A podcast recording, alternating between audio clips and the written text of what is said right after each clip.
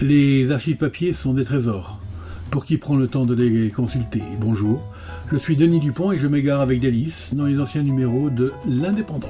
Suivez-moi avec le podcast Je vous parle d'un temps. L'art de faire son beurre, il trayait les vaches du voisin. Flash de 1971.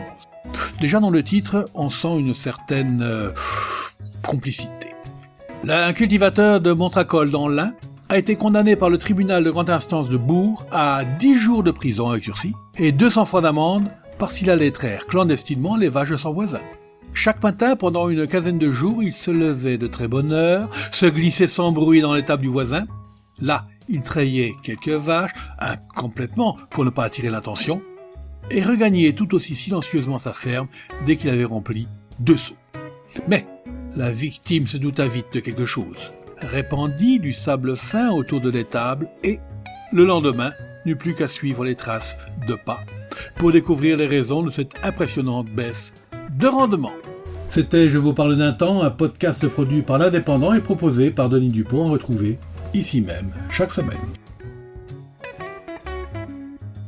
Retrouvez cette émission et toutes nos productions sur Radio Indep et en podcast sur l'indépendant.fr, nos réseaux sociaux et votre plateforme de streaming favorite.